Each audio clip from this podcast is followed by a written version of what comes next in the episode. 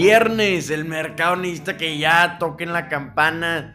22 de enero, el día de hoy. ¿Qué semana hemos tenido? Les doy la bienvenida, amigos y amigas, a un episodio más de su podcast favorito, Hablamos de Mercados con Tefondeo. El podcast, ya saben qué podcast es, el que los llena de las noticias más importantes e interesantes sobre economía, finanzas y negocios. El podcast que los llena de temas de conversación y les explica de manera sencillita las noticias más complejas que están moviendo el mundo y los mercados. Empezamos.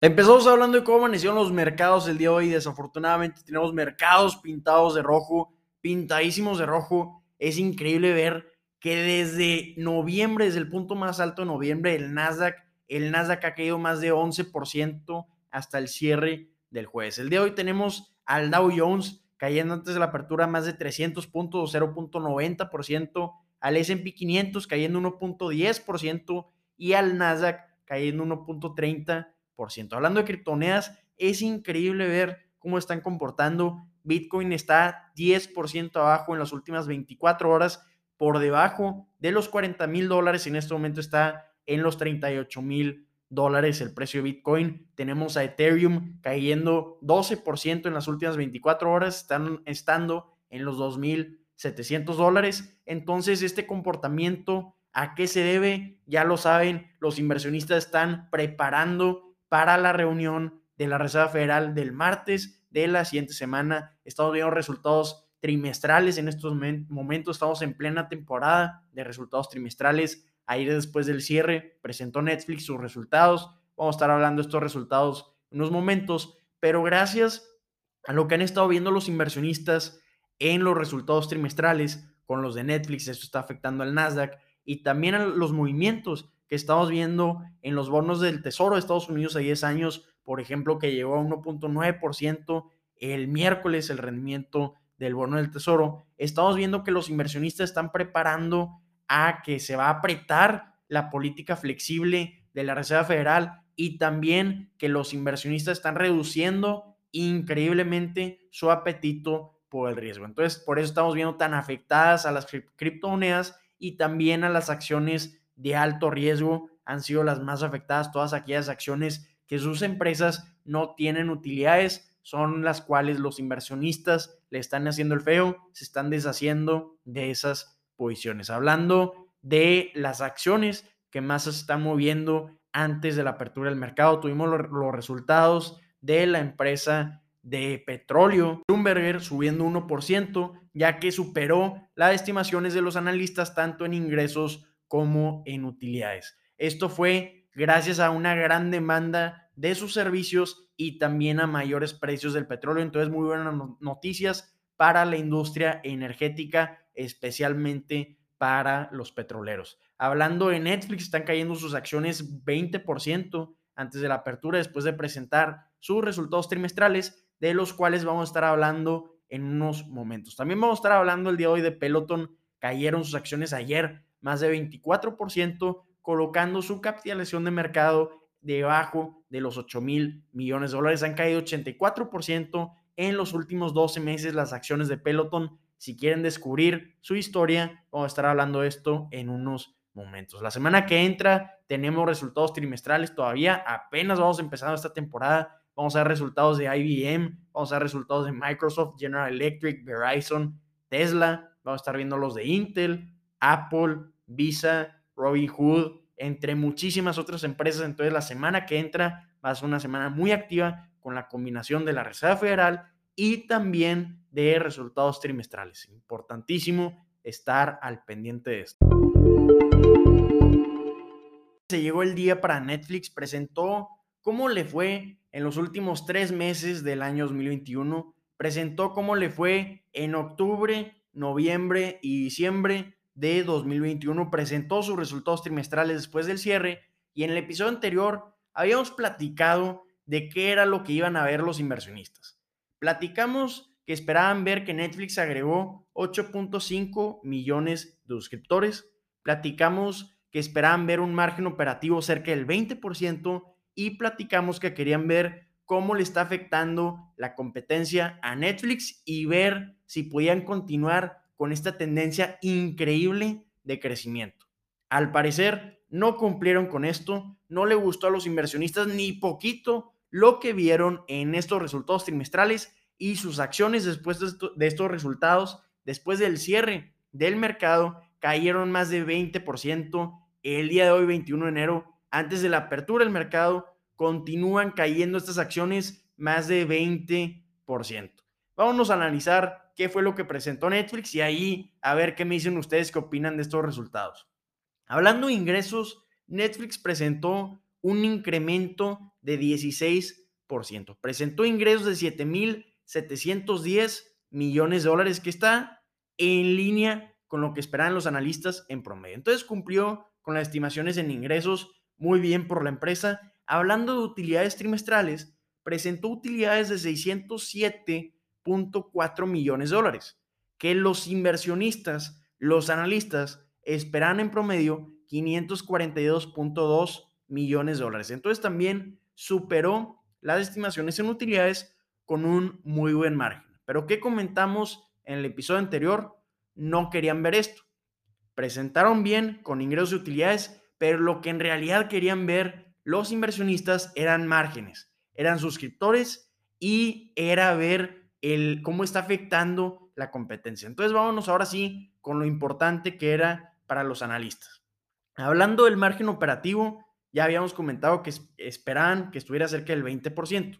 En promedio, esperan un 14.4% de margen operativo. Y bueno, ¿qué fue lo que presentó Netflix? Presentó 8.2% de margen operativo. Entonces, ni cerquita de ese 20%, ni cerquita de ese 14.4% que esperaban en promedio los analistas. Hablando de cuántos suscriptores agregaron en estos últimos tres meses del año 2021, agregaron 8.3 millones de suscriptores. ¿Cuántos esperaban los analistas? 8.5 millones de suscriptores. ¿Por qué le pusieron tanta atención a esto? Porque en este periodo de estos tres meses lanzaron todo tipo de contenido. Lanzaron la película de Don't Look Up, lanzaron la continuación de You, la continuación de otra serie de The Witcher y también lanzaron la película de Ryan Reynolds de Red Notice. Entonces todas estas tuvieron muchísimo éxito y esperaban ver los inversionistas que este éxito se reflejara en agregar nuevos suscriptores y bueno, no cumplieron con estos nuevos suscriptores. Y si juntamos los resultados de cuántos suscriptores agregaron con el margen operativo, podemos analizar una cosa. Entre más suscriptores quiere agregar Netflix a partir de este momento, más costoso va a ser para la empresa, entonces debemos esperar menor margen operativo. No estoy inventando esto, vamos a ver si están de acuerdo conmigo. Netflix agregó 8.3 millones de suscriptores con este margen operativo de 8.2%. ¿De dónde venían estos suscriptores que agregó Netflix? 3.5 millones de suscriptores venían de Europa, Medio Oriente y África. De Estados Unidos y Canadá solo venían 1.2 millones. Entonces estamos viendo que el mercado internacional para Netflix está creciendo enormemente. De ahí vienen los nuevos suscriptores. Para atraer a esos nuevos suscriptores tiene que lanzar programación internacional.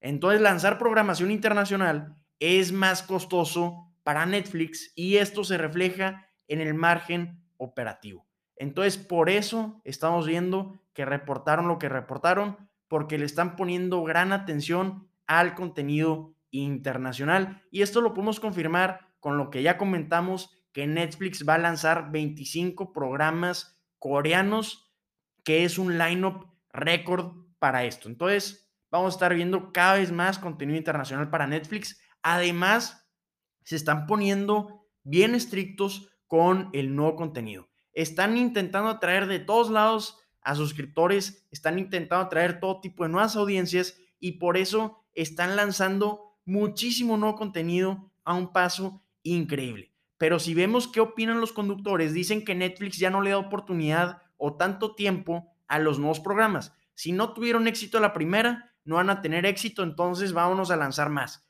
Esa es la estrategia en este momento de Netflix. También comentaron en la llamada con inversionistas que Netflix no está involucrado en deportes y que tampoco está involucrado en noticias de último momento le está afectando a atraer a nuevos suscriptores. Entonces probablemente vamos a estar viendo muy probablemente a Netflix metido en este tipo de nuevos servicios. Sería interesantísimo de ver. Pero bueno, es lo que presentaron para 2021, para esos últimos tres meses de 2021. Ahora vámonos a platicar de qué esperan para 2022. ¿Por qué estaban tan asustados los inversionistas? Porque Netflix dijo que esperaba agregar de enero a marzo de 2022 2.5 millones de suscriptores.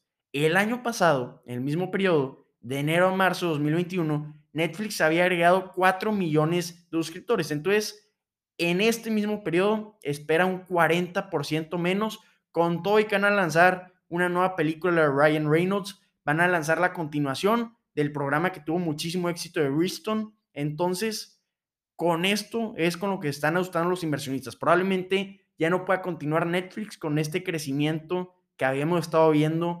Y hablando de la competencia, estamos viendo que ya le está afectando a Netflix. ¿Quiénes son los de la competencia? Amazon tiene Amazon Prime, Disney tiene Disney Plus, ATT tiene HBO Max, Viacom CBS tiene a Paramount Plus y estamos viendo que ya están ganando cada vez más participación de mercado. Estamos viendo que Disney Plus está lanzando Hawkeye, The Book of Buffett, Paramount Plus está lanzando la de Clifford, está lanzando la de 1883, que es de la serie Yellowstone. Y estas series están teniendo muchísimo éxito y esto le está afectando a Netflix. Además, estamos viendo que HBO Max tiene deportes, estamos viendo que Paramount Plus tiene deportes, Amazon Prime tiene deportes. También eso atrae a muchísimos suscriptores, que son cosas que no trae Netflix. Entonces, por eso, muy probablemente estemos viendo a Netflix pronto meterse a ese tipo de servicios o intentar meterse a ese tipo de servicios en los que va a estar ofreciendo deportes o también noticias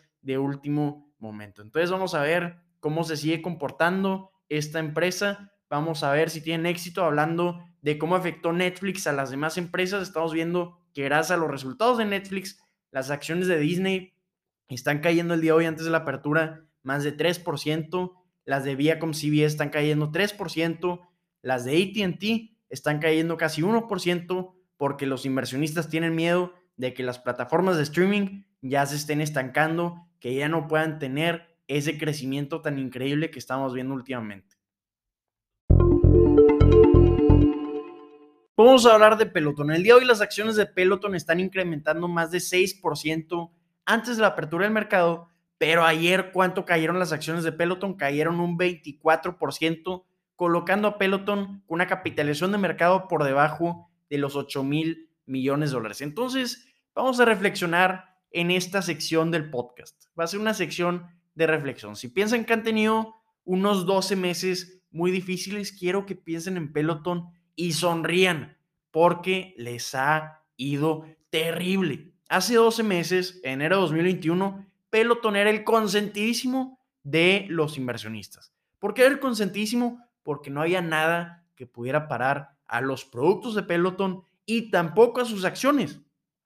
La capitalización de mercado de Peloton hace un año está en 50 mil millones de dólares. Estaba por encima de las aerolíneas, estaba por encima de los cruceros, no deja de crecer la acción, era de las acciones que más estaban creciendo y ya ven que hay veces que las acciones suben, pero eso no se refleja en los resultados financieros. Bueno, con Peloton probablemente sí se estaba reflejando porque tenían tanta demanda de sus caminadoras, tenían tanta demanda de sus bicicletas que no la podían satisfacer. Tenían problemas de oferta, no podían producir lo suficiente para satisfacer la demanda de los productos. Cualquier empresa a la que volteen a ver tiene problemas de demanda, intentan ver de qué forma pueden vender más a los clientes. Bueno, ese no, no era el caso de Peloton hace un año porque todos querían sus productos. Entonces, por eso no dejaba de crecer la empresa y tampoco los instructores. Parecían celebridades, se hacían influencers, ganaban con Peloton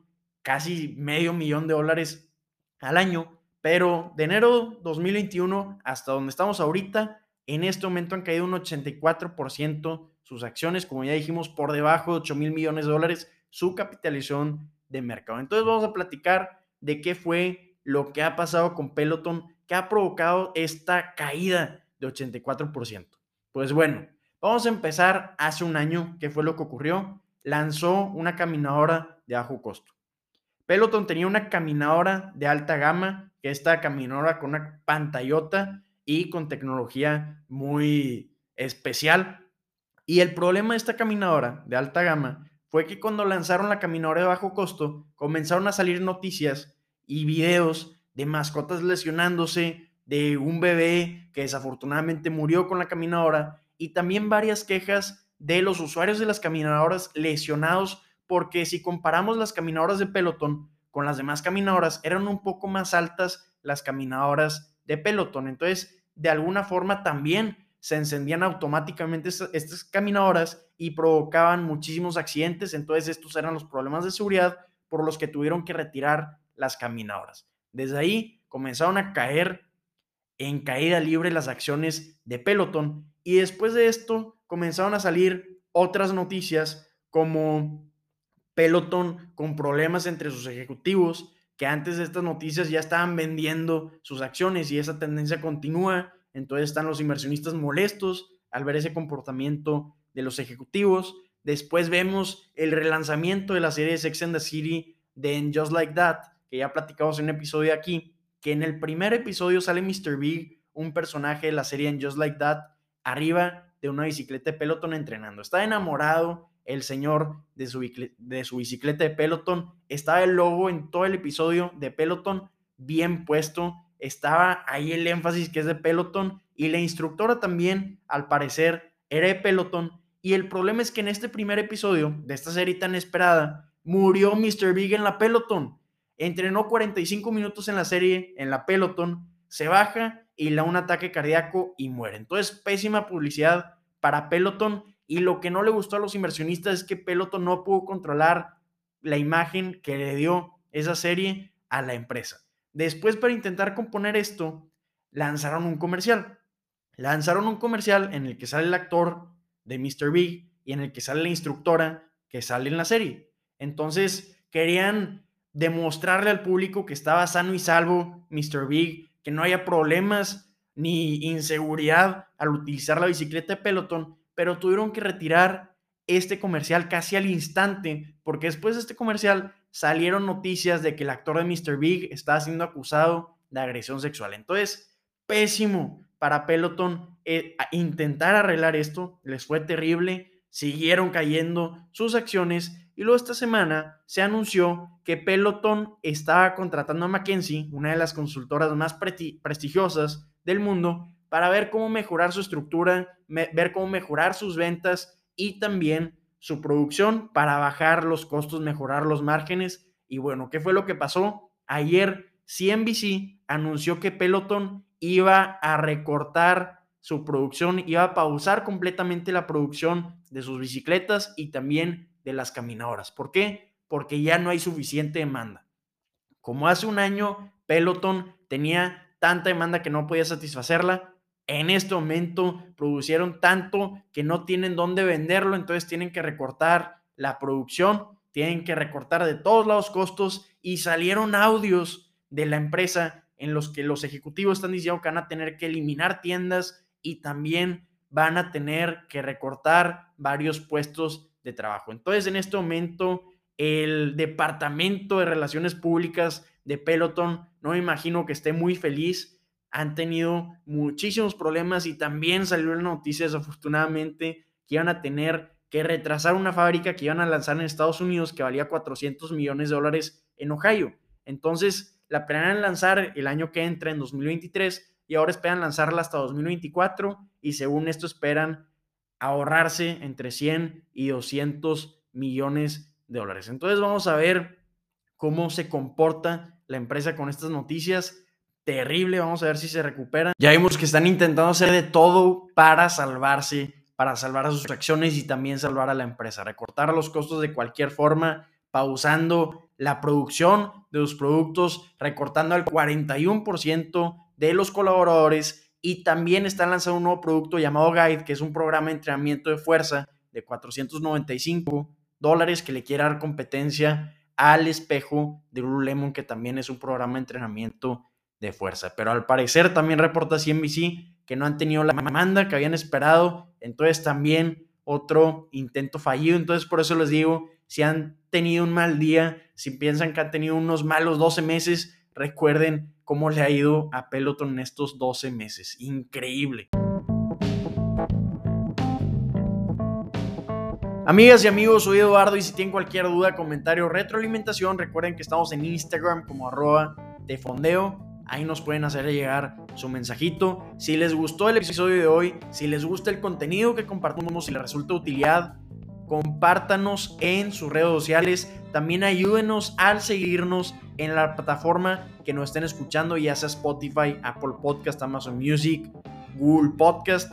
Pónganle seguir y califíquenos con cinco estrellas si son tan amables. Y les deseo un excelente día y un muy buen fin de semana. Nos vemos el lunes. ¡Ánimo!